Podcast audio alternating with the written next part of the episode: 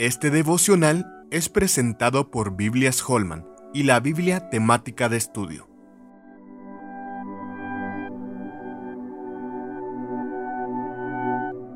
Creada para el hombre.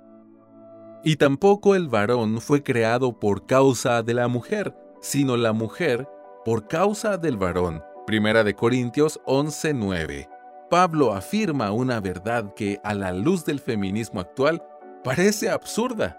Esta afirmación representa lo expresado por Dios en Génesis 2.18. No es bueno que el hombre esté solo. Le haré una ayuda idónea para él. La mujer fue creada para eliminar la soledad del primer hombre y ser su ayuda idónea. El contexto de 1 de Corintios 11:9 es una alusión a la creación en Génesis 2, donde la primera mujer fue creada de una parte del cuerpo del primer hombre.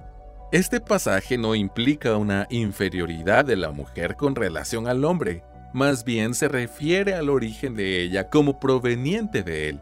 La obra creativa de Dios no estuvo completa hasta que creó a la mujer. Dios pudo haberla hecho del polvo de la tierra como hizo al hombre. Sin embargo, decidió hacerla del hueso y de la carne del hombre, Puedes ver esto en Génesis 2, del 21 al 22.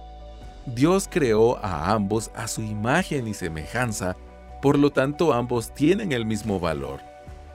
La mujer fue creada para complementar al hombre, no para ser su esclava, sino una ayuda idónea, no para ser la fuente de sus placeres, sino su ayuda y consoladora en la vida, no para ser considerada de naturaleza y rango inferior, sino para ser su amiga, compartiendo sus penas y extendiendo sus alegrías.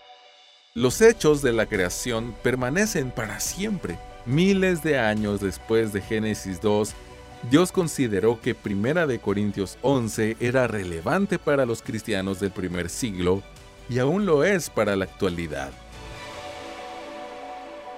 Con más de 250 artículos y devocionales teológicos escritos por más de 25 pastores y teólogos hispanos, la Biblia temática de estudio te ayudará a profundizar en el entendimiento completo de la palabra de Dios. Conoce más en www.bibliatemática.com.